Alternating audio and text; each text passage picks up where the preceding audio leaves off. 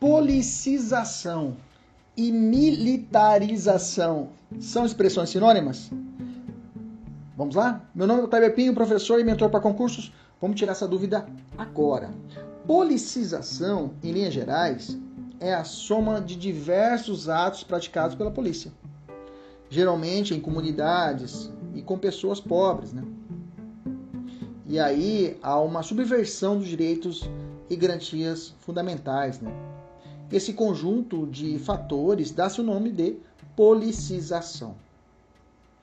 Esse tema, inclusive, é facilmente assemelhado no que Zaffaroni chamando de direito penal do subterrâneo, que nada mais que um direito penal voltado à violação de direitos fundamentais pelos agentes públicos.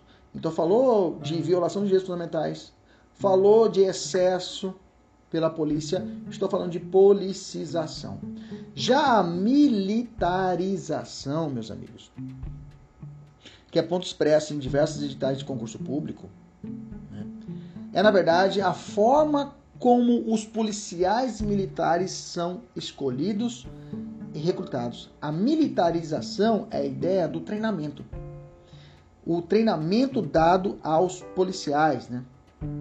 E como eles seguem regras militares hierarquizadas, além de salários até baixos, para essa belíssima profissão que exercem, esse processo de militarização é muito criticado. Então, realmente, aqueles, a, a gente vê isso no Tropa de Elite 1, aquele treinamento ostensivo né, do, do Batalhão de Operações Especiais, o BOP. A, a militarização a gente vê também no, nos, na, nas, nas polícias civis, né? A gente vê os treinamentos, até a, a situação de agente, a, os policiais penais também a gente vê isso, que são órgãos civis sendo o que militarizados. Órgãos não, né? São instituições civis sendo militarizadas.